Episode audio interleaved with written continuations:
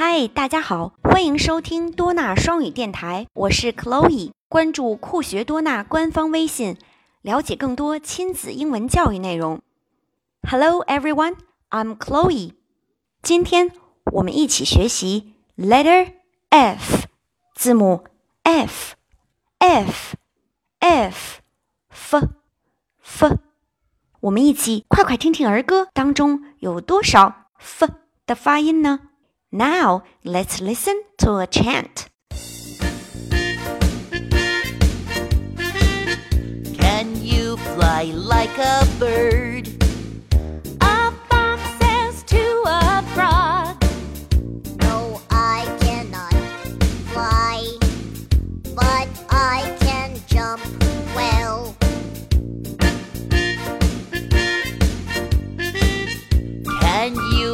fly like a bird? A fox says to a fish. No, I cannot fly, but I can swim well. 哇哦，儿歌当中又有小动物了，f f fox 狐狸，f f frog 青蛙。 Can you fly like a bird？你可以像鸟那样飞吗？嗯，小狐狸对小青蛙说：“那小青蛙会飞吗？”小朋友们，No 啊，小青蛙说：“哦不，No，I cannot fly，我不会飞。” But I can jump well. 但是我跳得很好。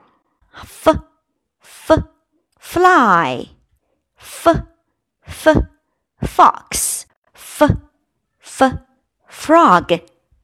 好了，那么在下一期的儿歌当中，小狐狸又会对谁问这个问题呢？让我们一起期待吧。拜拜。哦，对了，在详情里可以找到儿歌歌词及重点单词内容哦。Can you fly like a bird?